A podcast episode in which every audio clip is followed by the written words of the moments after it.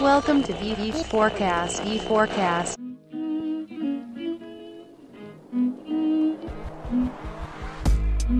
Muito boa noite, colegas que nos acompanham aqui no V4 Cast Live. Aqui vocês contam com a presença de Daniel Grudzinski, essa voz que vos fala, assim como o meu colega Denner, que tá sempre aqui. Denner, boa noite. É isso aí, pessoal. Boa noite. E essa semana a gente também tem o prazer de trazer para essa mesa nosso colega Vinícius Ribeiro, sócio da V4 Company, grande, grande designer, diretor de arte. Como é que tu diria? The greatest. Diretor de arte, mas eu acho que nesse momento é uma fase mais de UX, de UI, né? é mais, mais Tá mais na moda. né? É, mas na moda UX, eu acho que eu sou mais UX, não, eu sou mais Depende da moda, a gente vai mudando, né? Tem que Massa, vender, massa. né? Não basta ser, tem que parecer ser. Tem que parecer ser, é verdade. Aliás, vi um conteúdo muito legal no LinkedIn sobre esse assunto nessa última semana. Mas colegas que nos acompanham, vocês sabem que a gente tá aqui para adereçar um assunto. E hoje é um assunto bem delicado. É um assunto sobre inteligência emocional. E aí vamos fazer disso uma discussão, né, pessoal? Sobre a pauta, então, uma dor que todos nós temos, todos nós já choramos e choramos por esse assunto. É, exatamente. De fato. Literalmente. Isso que eu ia comentar com o Denner, né? Cara, qual foi a última vez que tu chorou por pressão de trampo, de que assim, ó, tu breakou mesmo, de que, cara, não aguento mais e eu. Tá difícil de aguentar. Que Conta pra mim agora? assim. É, foi Conta umas mim. duas horas atrás. É brabo mesmo, pessoal. O negócio é porrada todo dia mesmo, uma pressão violenta. Tem casos mais, mais fortes, vamos dizer assim, né? Um fato assim mais dramático. Mas é aquele papo, assim, eu, eu diria que sim, a vontade de desistir em altas pressões meio que rola toda hora e hoje a gente já tem alguns gatilhos, vamos dizer assim, alguns caminhos para conseguir não enlouquecer, né? E poder É. se livrar disso. É, exatamente. Eu diria que talvez, assim, conforme a gente vai maturando a nossa atuação como prestador de serviço, que é o que a gente está adereçando nessa oportunidade de conversa, é justamente aquela pressão que o cliente exerce em ti. Ou Princi- algum líder, né, na organização. Exatamente. E eu vou e eu vou mais longe. A gente tem a pressão que o cliente põe sobre nós mesmos, sobre nós. A gente tem a pressão do líder, a pressão do colega que tá do gestor,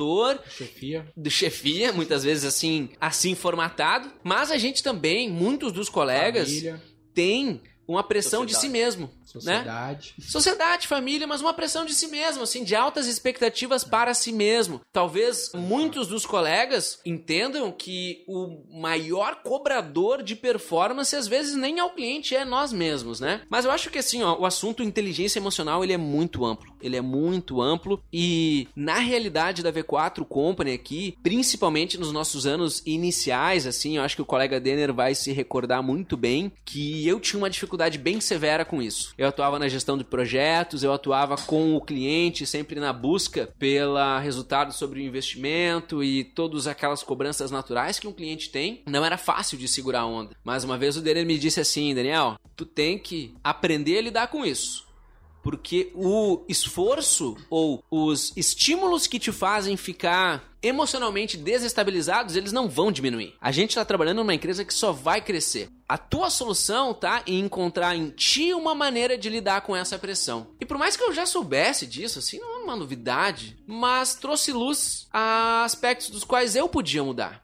Né? Tu te recorda disso, Daniel? Com certeza. E até voltando uns passos atrás, assim, um dos motivos que me fez querer começar a V4 foi o fato de eu não gostar de atuar em outras empresas, né? Eu quis criar um negócio onde eu gostaria de trabalhar e um dos aspectos era esse, porque as minhas poucas experiências trabalhando de fato como empregado para outras pessoas foram bem traumáticas, vamos dizer assim. Meio que alguns aspectos depois eu passei a entender, mas, bom, os pontos eram, por exemplo, meu primeiro emprego, primeiro e pouco, foi um estágio que eu fiz na Universidade da UBRA, né? Universidade É Universidade Luterana Luterana do Brasil. aqui na cidade, que era um trabalho da o cara tá ali com 13, 14 anos, o cara faz uns, uns trabalhos meio que menor aprendiz, coisas do gênero. E eu ganhava lá 300 reais pra fazer xerox. E na época eu tinha o cabelo arrepiado, né? Uns, aquele estilo Spike. spike, moicano. E o cara odiava meu cabelo e ele ficava batendo na tecla de que eu não podia usar aquele cabelo. Então todo dia ele batia nesse aspecto e eu achava aquilo lá muito nada a ver, não tinha a ver com o propósito do que a gente tava fazendo, e questionador, como a gente mostra ser. Foi o primeiro grande trauma que eu tinha, porque o cara lidava com isso de uma maneira muito agressiva, daquele jeito que o, bem o estereótipo do chefão faz, né? É, assim, não sei se vocês já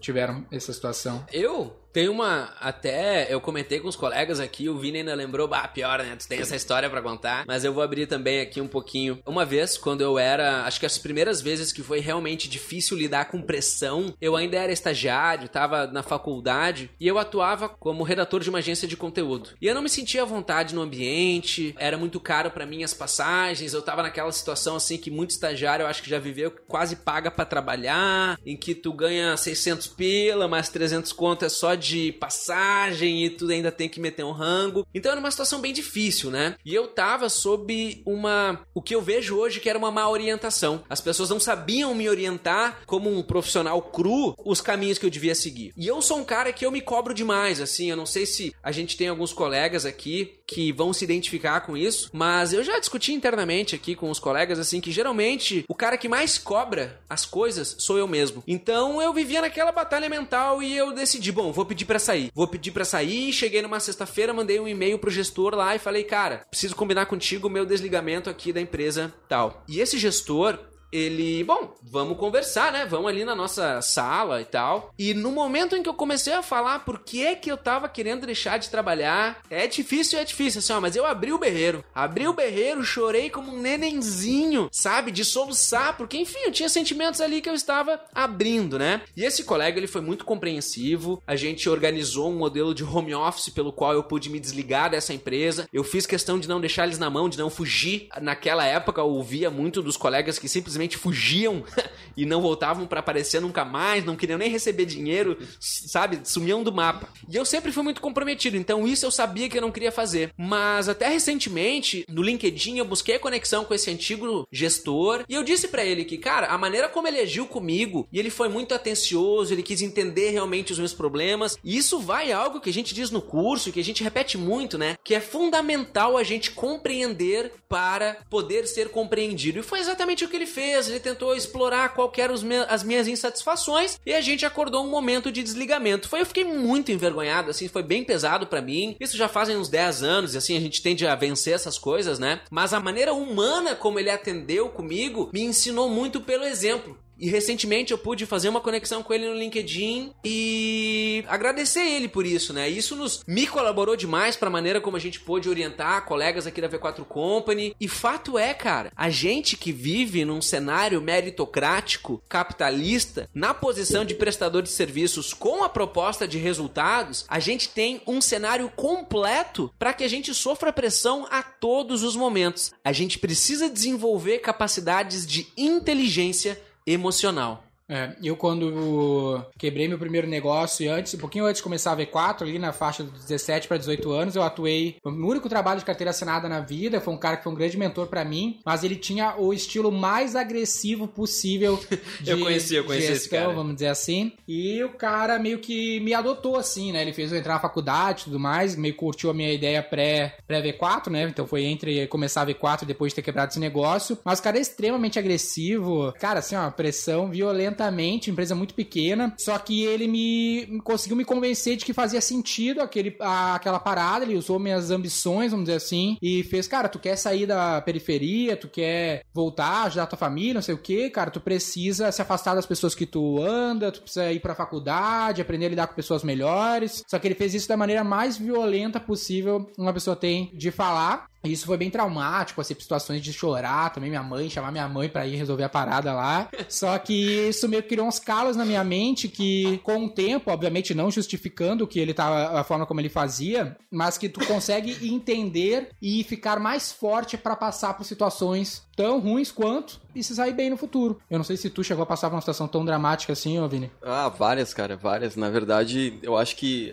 tudo começa, né? Já lá na, na, escola. A gente não tá acostumado lá quando tu é criança, quando é PA e daqui a pouco tem que apresentar o um trabalho na frente. É o começo da pressão. E como o Daniel começou na. Cara, isso só vai piorar, só vai cada vez mais se tornar mais importante e os desafios que tu vai passar são cada vez mais difíceis. Por exemplo, no trabalho, talvez a dor de alguém seja falar em público, talvez a dor seja é, gerar resultados, talvez a dor seja prazo. Então essa pressão vai estar presente a vida inteira na vida do na vida do, do cara que trabalha com, por exemplo, com UX, com UI, por exemplo, ah, tu vai ter uma página em branco na tua frente, às vezes tu vai ter um prazo de um dia para fazer aquilo ali, como aconteceu semana passada aqui, e tu vai ter Ficou que top. Ficou top. Vale a pena dizer que ficou muito bom. E tu vai ter que fazer, cara, porque acho que a, a principal questão é tu do encarar a pressão como uma forma de tirar o teu melhor naquele momento. Eu sou muito parecido com o Daniel nesse sentido de me cobrar. Eu sou o cara que mais me cobro e embora tenha pressão externa, eu talvez seja a maior pressão dentro disso. E como que tu faz? Isso, claro, tu vai aprendendo com o tempo, mas como tu faz para tirar o melhor de ti naquela situação, naquela pressão, sem também cobrar demais de ti, porque daí tu vai acabar se frustrando. Mas a questão é essa, eu acho que É, eu concordo, né? concordo, concordo muito com isso, assim, aquele aspecto de, às vezes, a gente projeta um cenário que ele é muito bonito na nossa projeção, mas ele é, às vezes, tem pouco lastro com a realidade. Tem muitos memes na internet, né, que brincam com essa dinâmica, expectativa, realidade. Tipo, ah, vou comprar meu carro novo, expectativa, um carrão, realidade, um Fuca velho. Então, assim, trazendo isso mais pro cenário de onde a gente trabalha, aqui na V4 Company, o cenário também de muitos dos nossos colegas franqueados, é de que, por vezes, a gente vai enfrentar um cliente, assim, lamento a, a- é, eu ia dizer, lamento a, palavra, mas o Daniel já me adiantou, cliente putaço, assim, sabe, às vezes o cliente nem consegue entender os motivos pelos quais a situação tá daquele jeito. Mas às vezes nem é contigo. Exatamente. E um lance, assim, ó, um lance que eu aprendi nessa experiência lá que eu tive com 17 anos é se preparar pro pior. Sabe, a galera, hoje, mal ou bem, a nossa geração é muito. A minha, né? Vocês são mais velhos. Mas é uma geração muito, muito fraca emocionalmente por vários contextos. Então, o mínimo de pressão que a gente sofre, a gente muitas vezes já rega e tudo mais, já quebra, não consegue lidar, tem um ego muitas vezes maior, grande demais, então se sente ferido muito facilmente. Isso é um lance que, cara, com o cliente, a gente tem que estar preparado, tem que estar com a mente blindada pra conseguir enfrentar e não deixar isso de fato te atingir tu conseguir ser maior do que o cliente ou a outra pessoa vai estar falando. Então, pensa se tu for o cara que suporta sem se machucar, Tu vai ser um cara que vai te destacar. E depois disso, é começar a entender por que, que o cara tá putaço. Né? Porque com o tempo, com a gente estando nos dois pontos de vista, a gente consegue entender melhor. Que é um lance que eu falo assim, pra mim, aqui pessoalmente, é um grande desafio ser calmo, vamos dizer assim, muitas vezes. Porque, cara, eu sempre dou analogia assim, ah, dá um feedback tranquilo pra galera. Mas eu falo assim, é como se a cortina estivesse pegando fogo aqui atrás do Daniel e eu tivesse chegar aqui, pô, Daniel, Tu não tá vendo que tá um pouco quente aqui atrás de ti, cara? Quem sabe tu não sai correndo? O cara não vai pensar assim, o cara vai, porra, Daniel, sai daqui, cara. E a mente do cliente, a mente do cara que tá ali do outro lado,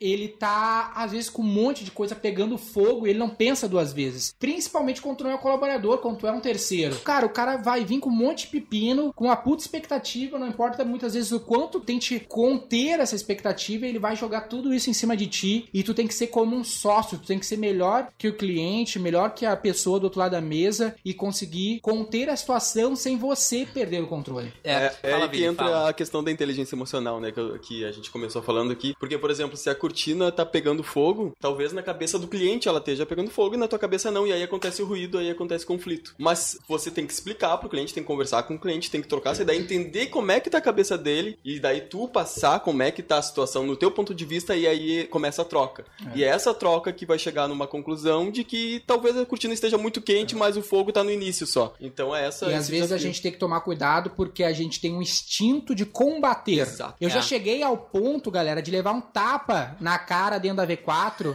Ah, isso e é verdade, eu não lembro. reagir. A reação que o cara tem em vários momentos é reagir. E perante essa situação, por exemplo, pô, vou matar esse cara, vou fazer isso. Só que daí tu tem que ter a visão de respirar e pensar, pô, o que que eu ganho com isso? O que que eu vou massagear meu ego, vou mandar matar o cara porque ele me deu um tapa na cara? Ou eu vou pensar, porra, a minha vida e o meu plano de longo prazo vale muito mais do que eu cobrar essa dívida, cobrar essa questão da- do meu ego E ca- agora no curto prazo. E, cara, a questão questão é sempre não levar pro pessoal, né? É, um É. desafio mais Esse é um difícil. desafio mais difícil. Eu quero pegar essa narrativa, tanto a narrativa anterior do Denner, né, quanto a que o Vini falou agora, é que assim, ó, não só a gente tem que assim entender que a gente não pode ser reativo. Ah, o cliente reclamou, não, eu tenho que justificar por que, que o cliente tá errado. Muitas vezes o que a gente tem que ter é uma visão ampla de contexto. Eu sou o prestador de serviços de uma empresa. Eu estou resolvendo um dos problemas dessa empresa. Pode ser a geração de demandas, dinâmicas de marketing, seja como vocês podem enquadrar isso daí. Mas fato é que quando esse cliente ele vem falar contigo, talvez a insatisfação que ele tenha contigo seja mínima, mas ele tá com uma carga de estresse, ele tá com muitos outros problemas que muitas vezes o prestador de serviço ou o colega do qual ele vai ter a reunião vai ser uma válvula de escape. E aí o cliente vem com aquela verborragia louca de te colocar aquela pressão, e esse eu acho que é o momento mais delicado. E aqui eu vou contar uma breve outra historinha, que teve um momento na V4 Company ainda em 2016, onde a gente havia pivotado o nosso modelo de atuação para o modelo que os nossos colegas franqueados hoje replicam, que é você poder absorver um volume de portfólio sendo toda a frente produtiva. E na época eu acumulei seis clientes comigo, enfim, e eu literalmente fazia esse malabarismo. E eu ainda me lembro, cara, que era 1 de janeiro de 2016 para 2017 e eu tava fazendo um site. No Dia Mundial da Paz, eu tava fazendo um site pro meu cliente, porque naquela semana anterior eu tive uma reunião e o cara tava tão irritado, tão irritado, que nem tava na pauta esse- essa entrega. Era uma entrega planejada pro fim de janeiro. E eu pensei, cara, eu preciso chegar na frente, eu preciso chegar na próxima reunião com esse cliente, mostrar que as dinâmicas evoluíram e tal. E eu coloquei o meu dia de folga e eu coloquei a minha esposa de lado e eu trouxe isso pra resolver naquela data. E eu cheguei na reunião e várias coisas tinham melhorado, a qualidade dos leads tinham melhorado, tinham saído umas vendas desde a última vez que eu conversei com esse cliente e eu fiz a entrega desse site como uma ferramenta de superar a expectativa. E assim, o cliente cagou pra porra do site. Ele não tava esperando o site, ele não quer site, ele não usou o site, eu coloquei no ar, posteriormente ele tirou esse site do ar e ele ficou tranquilo, porque ele tinha leads ruins, entraram leads bons e toda aquela carga que eu trouxe pra mim de uma reunião até a outra e de ficar pensando isso durante a semana e devotar o meu primeiro dia do ano a uma atividade técnica razoavelmente complexa para um jornalista daltônico instalar um site WordPress, talvez pode ser mais desafiador que para outros, entendeu? Mas eu fiz aquilo ali com clareza de que, bom, eu tô plantando algo bom né? E eu não levei pro pessoal. Aquele cara não tava querendo matar o Daniel Grudzinski. Ele não tava dizendo que o Daniel Grudzinski era uma farsa e que o trabalho dele era um lixo e que eu precisava, sabe, responder ele pra salvar a minha honra e existência. Não foi o caso. Eu tive que absorver o que ele falou, eu tive a calma pra deglutir isso e eu trouxe uma solução pra superar a expectativa. No fim das contas não superou, porque algo que eu nem esperava que desse ou que fosse ser a solução havia se solucionado. Então, o resumo da ópera é que muitas vezes a gente sofre e sofre e sofre com uma pressão que na realidade nem tá ali. Ela é uma pressão de momento. Era o cara que tava putaço com algum gestor dele e no dia que ele teve a reunião contigo, ele vomitou umas coisas em ti. Mas, fim, ele esqueceu de ti, ele não te odeia, cara. Só que a maneira que tu vai avaliar se isso é pessoal ou se isso tem a ver com o teu trabalho é aonde tu vai poder, quem sabe, viver o dia da paz em paz ou não, entendeu? E eu sinto que eu errei. Eu trouxe pro pessoal aquelas questões. Eu trouxe uma carga que talvez eu não deveria ter lidado, simplesmente porque se eu tivesse seguido o processo como ele foi desenhado para ser, a gente teve êxito logo na próxima reunião. Então assim, a gente não pode fazer tempestade em copo d'água. A gente não pode pegar uma pequena crítica e sofrer com ela e achar que é minha causa, que é por Daniel Grudzinski. A gente tem que entender que a gente responde por outros colegas e que tem culpas que são coletivas e que tem culpas que são individuais. As culpas individuais a gente tem que ter a frieza de entender que se nós erramos, nós erramos e ponto. Todo ser humano erra. E se tu ainda não errou, cara, tu vai errar. E quando tu errar, alguém vai reclamar. E tu tem que aprender com a reclamação sobre o teu erro para que esse erro não aconteça de novo. Mas a gente não vai se blindar disso. Inteligência emocional, eu quero devolver a palavra para vocês numa pergunta, é algo que precisa de manutenção constante. Não é algo pouco que, porra, eu li esse livro e agora tá resolvido. É, porque normalmente a questão da inteligência emocional é que fica sempre oscilando, né? O, a vida do dia a dia de um cara que tá empreendendo, tá vivendo de uma maneira independente, é sempre uma oscilação. De manhã tu tá orgulhoso, meio-dia tu tá frustrado, de tarde tu tá depressivo e de noite tu tá orgulhoso de novo. Então tu tem que lidar com esses altos e baixos e criando hábitos que eu acho que tudo na vida é uma habilidade que tu chega a uma fluência em uma língua, né? De tanto que tu exercita, tu vai sendo fluente. Quando tu te depara com a situação, aquilo sai de uma maneira mais tranquila. E um aspecto interessante em relação a isso, que eu até anotei aqui, é que pro teu cliente, em qualquer dinâmica de atendimento, tu tem que ser visto como o cara que resolve o cara que ele pode contar. Tem que tomar muito cuidado, é bem delicado, com ser o cara que nega. Né, alguma coisa pro cliente. O lance é tu criar essa imagem de que tu é o cara que resolve os problemas. Quando a gente tá falando de marketing digital, dá resultado, articula as entregas. Se tu é um cara que rapidamente, por exemplo, quando o cliente coloca assim, cara, preciso botar uma campanha no ar XYZ, e tu fala assim, porra, mas isso não tava no planejamento. Aí ele vai falar, puta, que cara chato, né? Então, então cancela esse contrato. Fala assim, puta, como é que a gente pode fazer isso? Bah, mas meio que tu coloca o jogo para nós, nós estamos, puta, nós temos esse pro... nós temos esse problema, né? Vários clientes elogiavam o Daniel que ele sempre falava assim que era a nossa empresa, os nossos clientes, né? O cliente do cliente é os nossos clientes. Então, ao invés de falar assim, bah, mas isso não tá no planejamento, né? Não, tu vai dizer,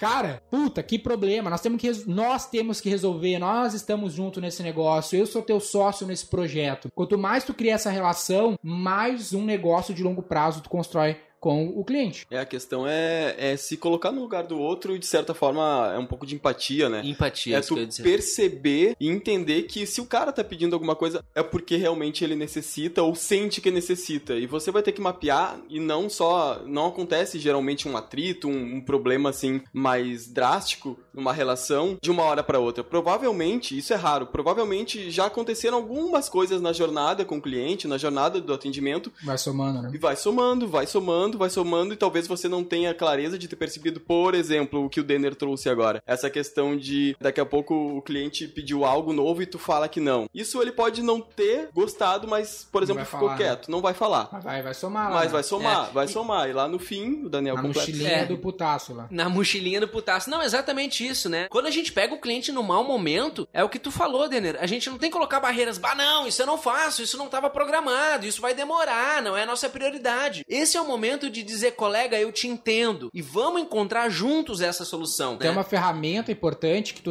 na comunicação é sempre tentar o máximo possível. A gente sempre está se desafiando aqui para tentar exercer isso o máximo possível, mas é questionar. É uma luta diária para todo mundo, pessoal. Não pensa que a gente tá cagando regra que a gente erra com tudo isso. Essa é um exemplo. A gente, com o cliente, a gente já tem essa fluência. Hoje a gente sofre um pouco para ter entre nós aqui com a galera que trabalha com a gente. Mas uma ótima ferramenta é questionar. Caramba, eu preciso sair desse site, Daniel, para amanhã, no Dia Mundial do não sei o que lá no, no Réveillon. Aí tu fala, puta, de fato a gente precisa, pra que, que a gente precisa? Vai fazer vender mais? Aí o cara fala, puta, não vai. Então será que não seria importante a gente focar naquela campanha de geração de lead lá? Não, é, pode ser. Aí o cara vai responder. E dependendo do perfil, o cara é um cara meio doido, às vezes tem uns caras que são doidos, ou são doidos no teu ponto de vista, ele não acha que é doido. O segredo, assim, muitas vezes em relacionamento é ser um camaleão, saber mudar, sabe? Às vezes tem umas pessoas que, que meu, elas vão lidar de um jeito, ou, ela, ou às vezes aqui dentro da nossa operação às vezes tem franqueados que eles querem seguir os padrões, né? Querem seguir o protocolo. Ah, eu preciso saber margem de contribuição, lifetime, ticket médio. Ah, o cliente não tá nem aí, não quero saber, eu quero lead. E não quer te dar as respostas que tu sabe que tu precisa. E às vezes tu precisa tirar o pé, cara. Beleza, então, não, não vamos focar nisso agora. Vamos pra, vamos pra frente, então, tamo junto. Ah, o cara, top. Esse cara me entende, esse cara tá comigo. Mas daqui a pouco tu vai conseguir aquela informação de outra forma. Exatamente, porque o que o colega. Assim, ah, louco, é. querendo aquilo que tu quer. Não, eu preciso do. É, eu exijo. É, e outra, dependendo do quão reativo a gente for, e é o que a gente tava falando, né? Backfire. A gente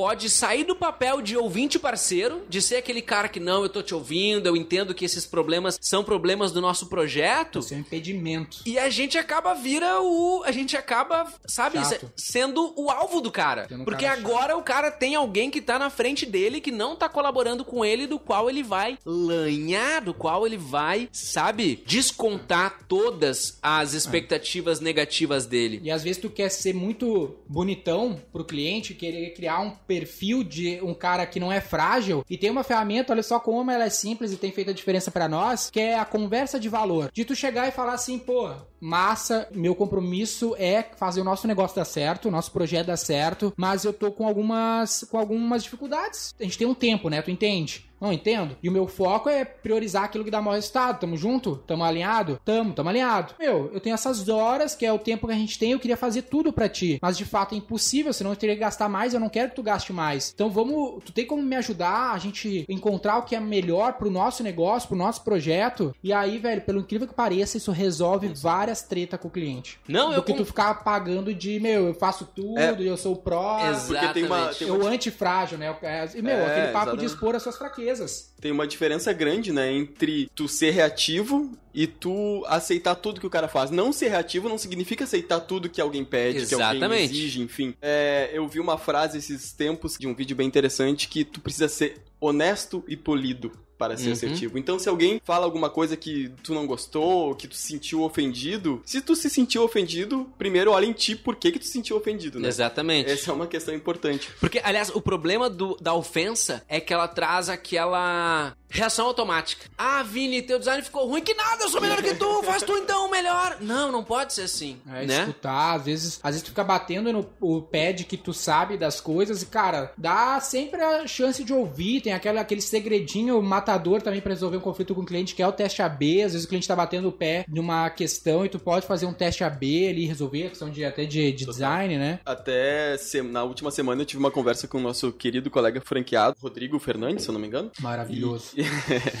ele tava com um pequeno problema ali que o cliente não tava, não tava tão alinhado com o design que ele tava criando, enfim. E ele tava bem preocupado com isso, porque eu perguntei o que que tá acontecendo, como é que tá o projeto. Não, o projeto tá muito bem, tá com um ótimo ROI, enfim. Mas o cliente é muito exigente no design, como é que eu posso fazer? E hoje o que que acontece? Já foi o tempo que a gente, que a empresa criava algo, passava pro cliente aprovar. Não, eu falei pra ele, cara, a jornada é construir junto. Tem uma conversa de valor com o cliente, chama ele, faz uma reunião e aí a partir disso define o que que é o guideline, o que que vocês, que tipo de cores, que tipo de fontes, enfim. As premissas As básicas. premissas Exatamente, básicas, as expectativas, as né? expectativas e chama ele pra construir junto contigo, porque ele vai se sentir parte e tu vai entender o lado dele, ele vai entender o teu lado e quando vocês chegarem ao ponto de criar um- uma nova página, um novo projeto, vocês vão estar muito mais alinhados e isso vai fazer toda a diferença no trabalho. E às vezes a gente tem que entender que o ser humano, e o complexo como ele é, ele muitas vezes tem a dificuldade de se fazer entendido. A Uhum. gente tem que superar ao máximo isso como profissionais de tentar se fazer entender, mas a gente tem que ter a sensibilidade de tentar entender aquele que não consegue se fazer entendido. Muitas vezes o cliente vai falar assim, ó, achei essa tua arte uma bosta, mas eu não sei por quê. E tu sabe que aquela arte não é uma bosta e ela nem faz diferença pro resultado. Mas de alguma maneira, por algum motivo, aquilo é extremamente importante pro cara. E talvez valha a pena tu não dormir e construir um site pro cara, ou tu pagar alguém melhor do que tu pra desenvolver melhor manual de identidade visual e seguir com aquilo lá e entregar aquele negócio que é importante pra aquele cara e ele não sabe como explicar como aquilo é importante pra ele. É tipo relacionar, como todo relacionamento, ele sabe que o fundamental é aquela coisa básica, né? O fundamental é o resultado, mas a pessoa quer aquela coisinha que tu acha que é uma frescura. Qualquer relacionamento tem uma coisinha que o outro exige que tu acha que é uma frescura, mas é importante pra aquela pessoa e tu não tem como julgar o bastidor dela, o que faz ela achar aquilo importante. Então, às vezes, dá aquele mimo. Eu tento fazer isso no meu relacionamento com a minha namorada, que, cara, puta, vou comprar um negócio, sei lá, porque pra mim é mó besteira, não faz a menor diferença, mas eu sei que pra ela vai fazer uma puta diferença pelo background dela. É, sabe? outra coisa, Denner, isso muitos vão entender como dar o braço a torcer. Às vezes a gente tem que aceitar de que a gente não sabe tudo e que o,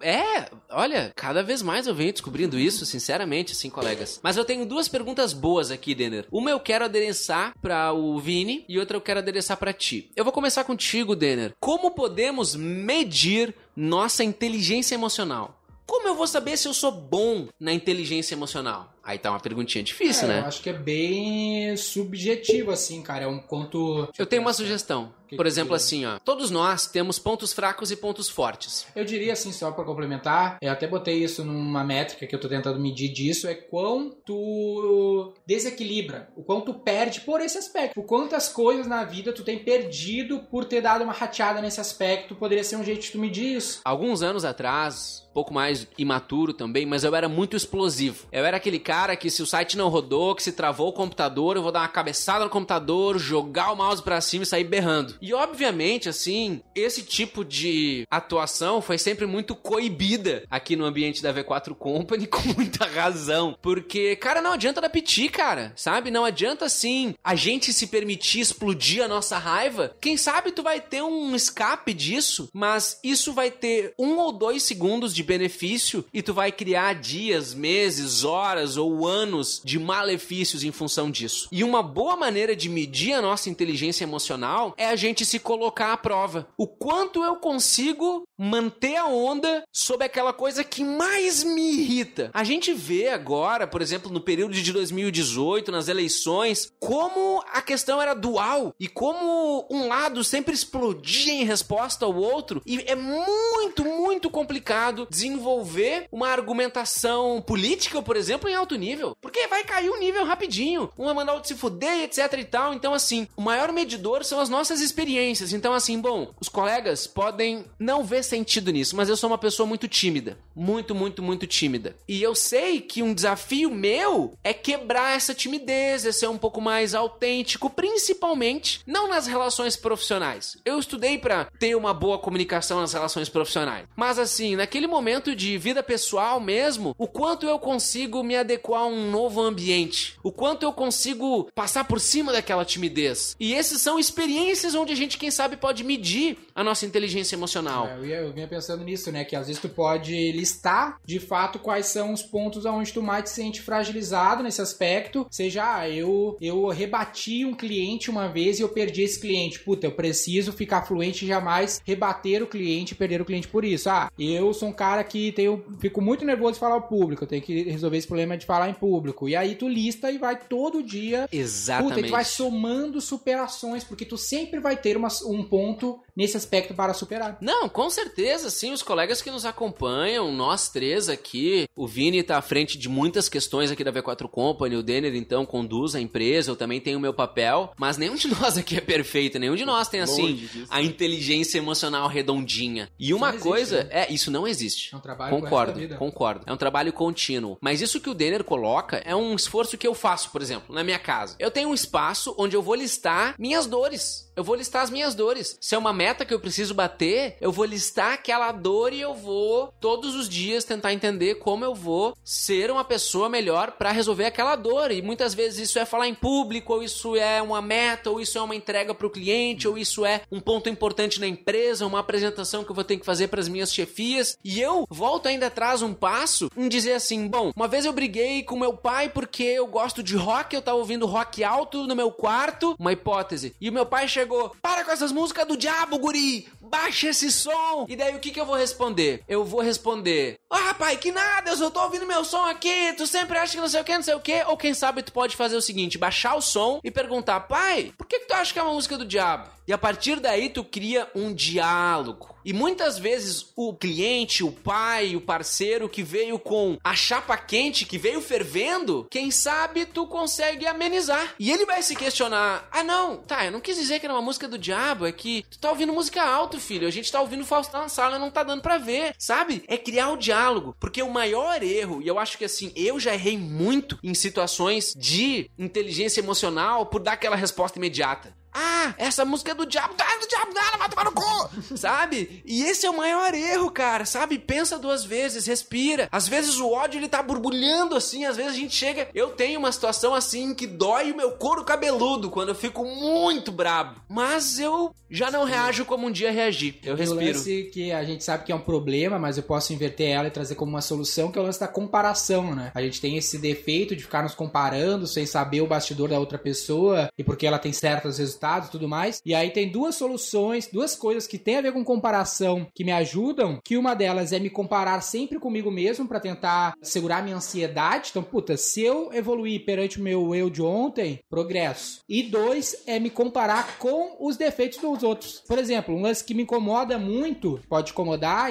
emocionalmente, de desestabilizar, é qualquer problema com o cliente. Qualquer probleminha com o cliente, eu fico muito de cara, muito chateado, Triste. irritado, triste, todos os sentimentos ruins que tu possa imaginar. Só que com a escala e quantidade de clientes que a gente tem construído aqui na V4, isso tende a acontecer mais. Porque se eu tenho 1% de reclamação. Estatístico. isso- estatisticamente, quando eu tiver um milhão de clientes, essa quanti vai ser um caminho, um exército de reclamação. E aí eu sempre comparo com as grandes empresas. Eu lá e vejo o NPS da Apple, vejo o número de reclamação que a Apple tem no mercado no Reclame Aqui, a V4 não tem nada, eu, beleza. Então a gente não é Ainda. grande o suficiente pra ter uma reclamação no Reclame Aqui. Tu tinha uma pergunta, acho, pro Vinícius que tu segurou aí por um tempo. Exatamente. Até tem um assunto que a gente já falou sobre isso, mas o Vini que trabalhou em trabalhou em agência, trabalhou em estúdio de design, trabalhou do ponto de vista do contratante da empresa de comunicação. E eu quero te perguntar, Vini, o cliente tem sempre razão ou não? Hum, Nem sempre, cara, mas aí é que tá, né? A questão é a negociação sobre isso, né? Muitas vezes o cliente vai exigir algo que talvez pareça fora dos critérios, fora dos parâmetros que foram anteriormente combinados, mas a questão é isso que a gente tava falando, né? Só o reforço sobre isso, é a troca, né? É tu se colocar no lugar do cliente, ouvir o cliente, entender com os olhos dele, dar aquele respiro 10, 20 segundos, um dia, dois dias, se for necessário, mas a partir disso, cara, reconstrói a relação. Acho que tu pode. Tem duas coisas que eu tava pensando enquanto vocês falavam. É super interessante a gente fazer. Tu tem sempre dois caminhos, né? Ou rebater o cliente, que quando afeta o teu ego, geralmente tu vai rebater o cliente, porque É. o nosso ego de O ego ferido o ego é uma ferido se né? ofende e tu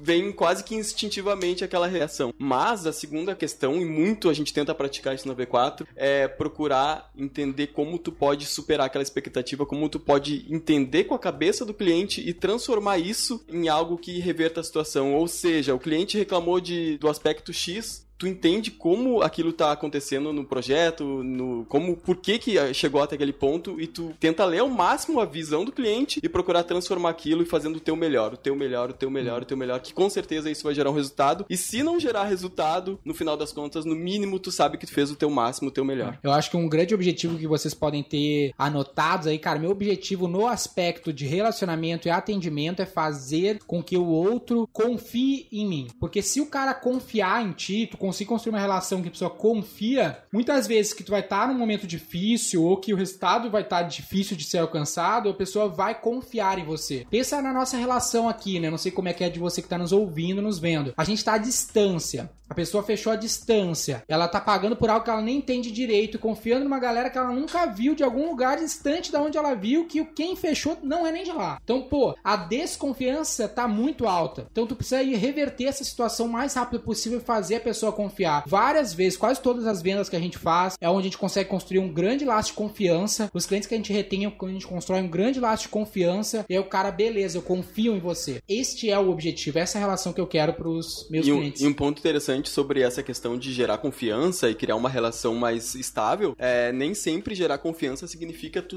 tentar mostrar que sabe tudo. Não, Às vezes a é vulnerabilidade. humilde, às vezes, é, né? a, vulna- a vulnerabilidade às vezes ajuda a criar esse laço de Ixi. confiança. Por exemplo, tu não sabe alguma questão que o cliente questionou, não fica tentando inventar ou criar alguma solução para isso. Fala, Aham. olha, eu não sei sobre isso, mas eu prometo que na próxima reunião eu vou te trazer a resposta sobre isso. Em situações de venda, Vini, eu vivi isso já, assim, múltiplas vezes. E aí eu vou te dizer que. Eu aprendi pelo exemplo do Denner, talvez ele nem saiba. Mas, por exemplo, assim, quando tu não sabe sobre uma coisa, o cliente tá dizendo, ah, não sei o que, não sei o que, e daí tu, uhum, uhum, e daí ele vai te dar uma ele vai te fazer uma pergunta, tu vai te colocar numa sinuca. Ah, e quando tu, o que que tu achou? E daí tu fica, "Ah, ah", Sabe? É importante mostrar. Tipo, ah, o cliente vai dizer assim: Ah, não, eu venho estudando o Schwarzenegger. Então tu vai dizer: opa, pá, eu não conheço sobre isso. Me conta sobre isso. Isso tem dois benefícios. Uma é que tu é transparente. Ninguém sabe tudo, galera. E ninguém nunca vai saber tudo. E dois, tu mostra uma vulnerabilidade de que tu não é perfeito. E que se o cliente tem algo, seja numa situação de cliente conquistado, ou seja numa situação de venda, como é, a que eu já vivi muitas vezes, eu sempre tento pontuar assim: olha, eu não.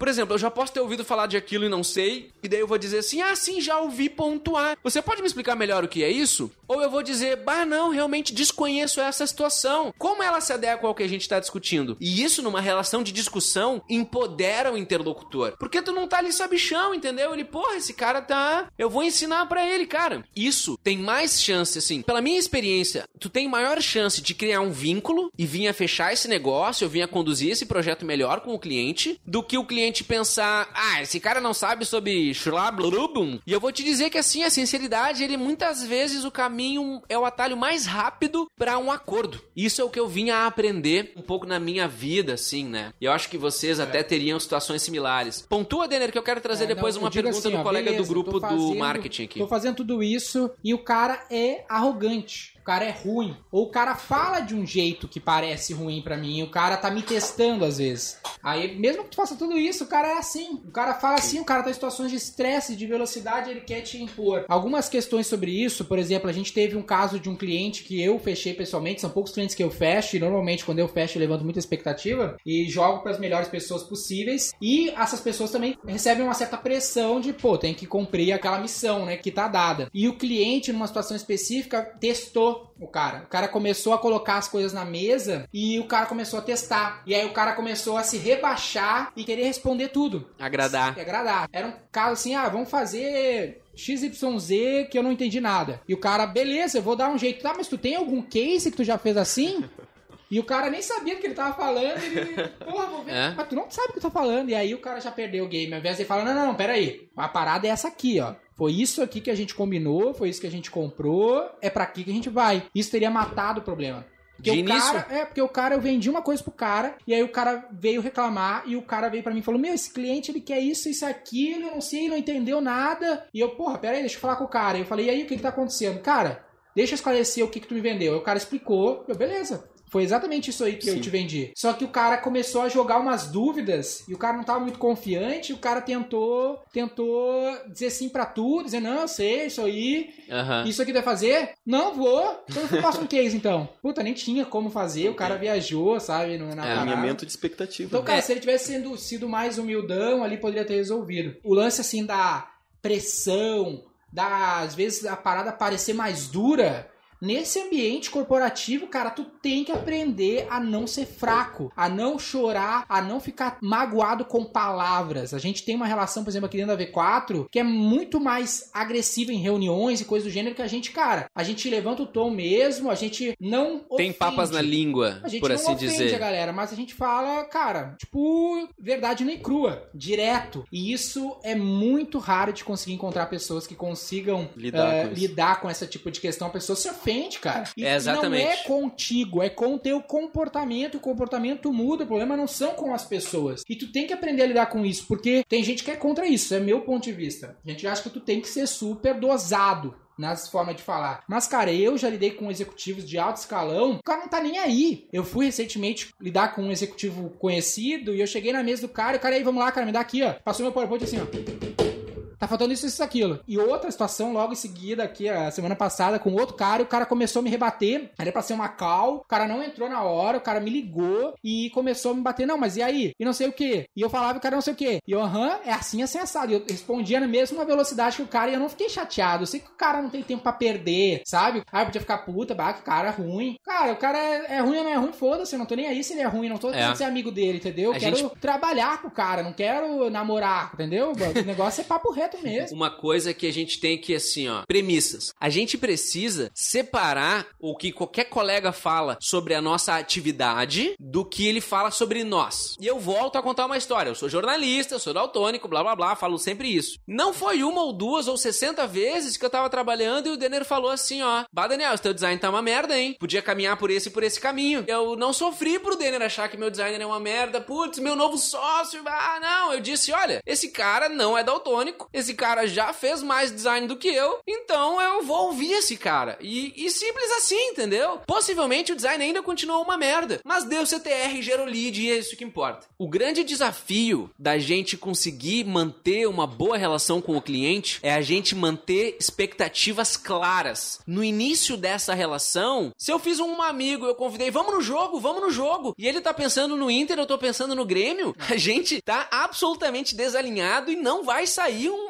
não vai dar bom. Eu acho que isso também tem a ver com, às vezes, a tua frustração que te prejudica emocionalmente, às vezes é uma questão intelectual, é uma questão de QI, não de IE, né? Não de inteligência emocional, mas de QI. Às vezes te falta a inteligência técnica de entender que não dá pra dar resultado no curto prazo para esse tipo de negócio, que é uma conclusão, e a metodologia da V4 prevê isso, né? Que tem os V1, V2, É, V3 e a gente demorou pra chegar nessa... de- Demorou, a gente teve esse mesmo problema e a gente, beleza. O que que tá acontecendo? É a questão técnica. Eu vou descobrir. Aí a gente trabalha a nossa própria mente no sentido assim, ó, de resiliência. Meu, a gente vai descobrir como fazer. Dá pra fazer, a gente vai saber como fazer. Se não dá, a gente vai saber que não dá. Então, às vezes, não adianta tu querer plantar no asfalto. Às Boa. vezes tu tá plantando no asfalto, cara. Às vezes não tem como florescer no asfalto. Tem que ter esse discernimento e descobrir essa resposta. Isso que o Denner falou e tal, como a gente adereça sobre as expectativas e uma situação de drama com o cliente. Tudo isso pode ser muito bem organizado se tu constrói uma relação boa com o cliente. O cliente tem que entender, independente do que tu faz, se tá dentro da V4, se tá fora da V4, se tá contra a V4, se tá a favor da V4, independe. O que depende é que quando tu vai começar um projeto, ou tu vai prestar serviço para um cliente, tu tem que setar a expectativa. E eu trago isso assim para minha narrativa, porque no nosso conteúdo de educação, o cientista do marketing, a gente tem um módulo bem robusto em que eu e o Denner, enfim, a gente trouxe um pouco das nossas experiências em atendimento para organizar boas práticas, né? Como eu consigo não só organizar é no meu planejamento onde eu vou setar a expectativa. Eu não vou dizer que dá pra fazer um milhão com cem reais se eu não tenho a ideia do custo por venda, né? Tu vai ter que entender isso, né? E Exatamente. toda hora tá alinhando isso, porque toda hora desalinha. né? Assim como numa palestra, quem vai ler alguma, sei lá, como falar em público, tu vai sempre dizer que tu tem que constantemente estar lembrando o teu público do objetivo do teu discurso, para que tu consiga manter uma linha de pensamento na tua fala. E quando tu tá conduzindo um projeto com o cliente, tu também vai sempre ter que lembrar ele do que é mais importante. O Denner citou isso aqui nessa nossa conversa várias vezes. Tem uma muito boa aqui, eu acho, tava refletindo agora, uma bem polêmica. A gente gosta de defender umas polêmicas aqui, que é o desrespeito. O quanto tem problema com desrespeito. Tu não pode, no meu ponto de vista, que é polêmica, ter problema com desrespeito. Porque quando tu começa a relação com alguém, tu não tem o respeito dela. Tu precisa criar, precisa conquistar isso. E ela vai, às vezes, te tratar com desrespeito, vamos dizer assim, cara, tu não é nada ainda pra mim. Aí cai na lance de, ah, de questão politicamente correta, que a pessoa parece que, na meu ponto de vista, confunde as coisas. Foda-se o jeito que a pessoa fala contigo, se ela usa palavras de baixo calão contigo, cara, para de ser criança. Às vezes tem essa relação de. Eu era um cara assim que eu falava muito palavrão na sala de aula na faculdade, e os caras ficavam magoados. Eu, caralho, a gente tá no colégio aqui, não pode falar palavrão. Porque, cara, a gente tá aqui pra cumprir um objetivo. Isso até em ambientes mais formais, tipo uma faculdade, as pessoas exigem mais isso. Mas o cliente, cara, a PME, o cara do dia a dia, meu, ele vai te desrespeitar, ele vai falar palavras de baixo calão, porque ele não tem tempo pra perder e ele é direto ao ponto. Tu não pode, tem que parar de ficar magoado com essa questão. Com o tempo, tu vai conquistar esse respeito, mas tu não tem ele no ponto de partida. E se tu tiver ok com isso, se essa premissa tá ok na tua cabeça, eu acho que tu vai poupar muito a tua, É, teu cérebro de e- porrada e de magoar com coisinha que não, não é pra ser magoado. E só um apontamento sobre isso, essa questão de desrespeito, de se sentir desrespeitado, diz muito a respeito de ti mesmo, como tu se sente. Então, se alguém te ofende, te chama de qualquer palavra de baixo calão, tu sabe que não é aquilo. Ah, se o Vinícius, tu é. Tem o. Tu é lá, incompetente, é Vinícius. incompetente. Porra, eu sei que eu fiz o meu melhor, eu sei que eu fiz o meu trabalho certo, então eu não preciso me sentir desrespeitado com isso. Eu acho que Porque assim. tu ainda pode ficar competente, o cara ainda tá falando do Exato. Uma coisa é eu falar de ti. Pô, Daniel, tu é um narigudo, orelhudo. Porra, aí vai ficar difícil eu mudar isso aí. Até que poderia. Mas, pô, Mas teu, dá, teu sabe, né, design Daniel? é uma bosta, Daniel. Porra, arruma, cara. É ainda. Porra, mas eu fiquei ofendido porque o Daniel disse que o meu design E é uma se, e bosta. se tu tem conhecimento técnico sobre aquilo, tu nem vai se sentir, não tem por que se sentir desrespeitado, porque tu sabe que tecnicamente aquilo tá muito bem aceitável, enfim, é um bom trabalho. Eu sei que é uma conversa que pode se estender, mas a premissa é: se tu não tiver problema em ser desrespeitado, tu já vai resolver vários problemas de Exatamente. É isso que eu ia te aceita, dizer. cara.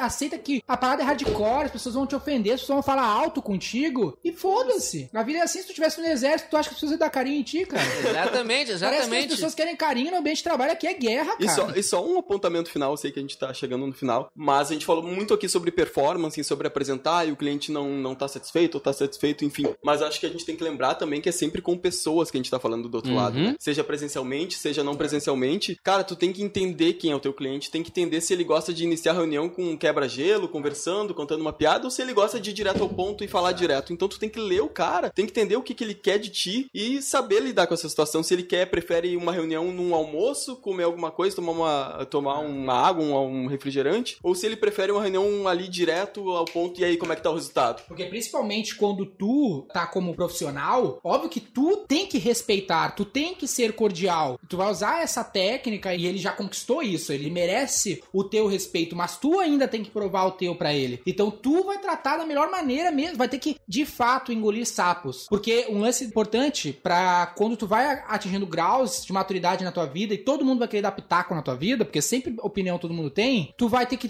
poder discernir que opinião tu vai escutar ou não. E o cliente já fez isso contigo. Ele só vai te ouvir quando tu tiver resultados. Pensa, cara, quantas pessoas tem. Se eu tivesse ouvido, ouvido minha mãe, por exemplo, na minha infância eu teria me fudido, porque minha mãe não tinha resultados na vida dela. Obviamente, a minha mãe e tudo mais. Mas profissionalmente eu tive que deixar de escutar minha mãe porque ela não tinha resultados. E às vezes o cara vai olhar assim pra ti, ele vai deixar de escutar se tu não tiver resultado. As pessoas às vezes não vão te escutar porque tu não tem resultado. E essa relação tu tem que entender. Resultado é fundamental, mas a relação também é, né? Acho que a relação olha só. longo do tempo. Eu acho que assim, ó, se eu tivesse assistido isso inteiro, eu acho que eu ia tirar três grandes ensinamentos. O primeiro é de que eu preciso estabelecer a expectativa correta com o relacionamento que eu vou criar. Seja o relacionamento com o meu cliente, com o meu chefe, tá? A segunda coisa é que eu sei que eu não sou um inútil.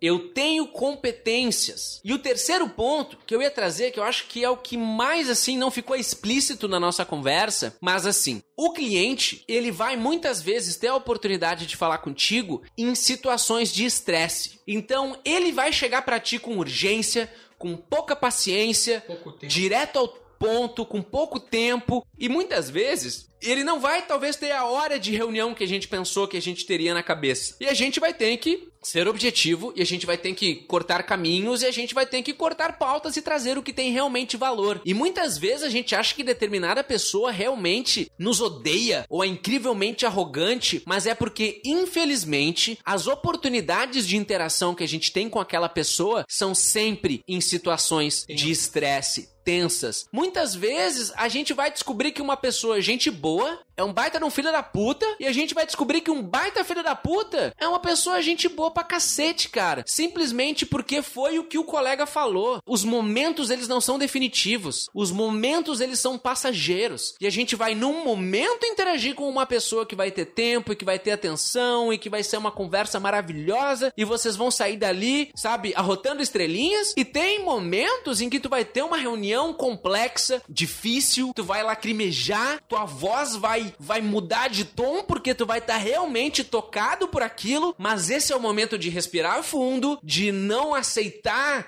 goela abaixo questões, muitas vezes ter a frieza de quase sair do corpo assim, mas ter a frieza de estar no momento presente e pensar duas vezes antes de falar e entender que o colega que atribui ao teu trabalho, ele não tá atribuindo a tua pessoa. A- quando o Denner, quando se o Denner diz que a minha página tá uma merda, eu não vou correr e chorar pro banheiro porque a minha página é uma merda e porque o Daniel é uma merda e ele não merece estar vivo e ai meu Deus do céu. Não! Eu vou sentar e parar que talvez eu tô com a referência errada. Eu vou dizer, Denner, se tu é um cara que sabe o que não é uma página merda, me sugere aqui por onde eu posso começar. E o Denner não me odeia, cara. O Denner me contratou, ele me fez de sócio. Teu cliente te contratou, o teu cliente te pagou, ele te deu a chance. Tu então, tem que provar. Ele não tem que provar nada. Exatamente. A gente tem que ter humildade e a gente tem que saber que o nosso ego não é o nosso trabalho. Muitas vezes o resultado do nosso trabalho pode vir a massagear o nosso ego, mas o nosso ego não é o nosso trabalho. Faz essa breve distinção e, cara, quem sabe questiona a tua atuação. É. Antes de questionar o cliente, questiona, puta, será que eu agi da melhor maneira como eu poderia agir? E daí tu pode ir adiante. É, como Bill sempre- Gates faria, Se como traz sempre pra fulano ti, cara. faria, Sempre- se tu é cristão, como Jesus faria, sei lá, cara. Traz sempre pra ti a responsabilidade e, sabe, e tem que saber distinguir o que, que é um relacionamento profissional, que é porradaria, é guerra. É, meu, tu não vai ficar de amizade, de carinhozinho com o general. Tu vai, é porradaria mesmo, não tem esse tempo. Outra coisa é tomar uma ceva no boteco, um amigo. Tem que distinguir, cara. Eu sei que a gente quer unir essas paradas, mas o cara tá cheio de coisa enfiada e o cara não tem muita paciência. Tá difícil a parada. E tu tem que distinguir que o cara não tá de boa contigo no boteco jogando bilhar. Não é esse tipo de relação. Não é uma relação tão amigável que tu tem num ambiente corporativo. É difícil mesmo. E se não for, que maravilha. Porque de premissa sempre vai ser treta. Exatamente. Aliás, se não for, provavelmente tu vai ficar confortável, provavelmente tu vai deixar de te desenvolver na tua vida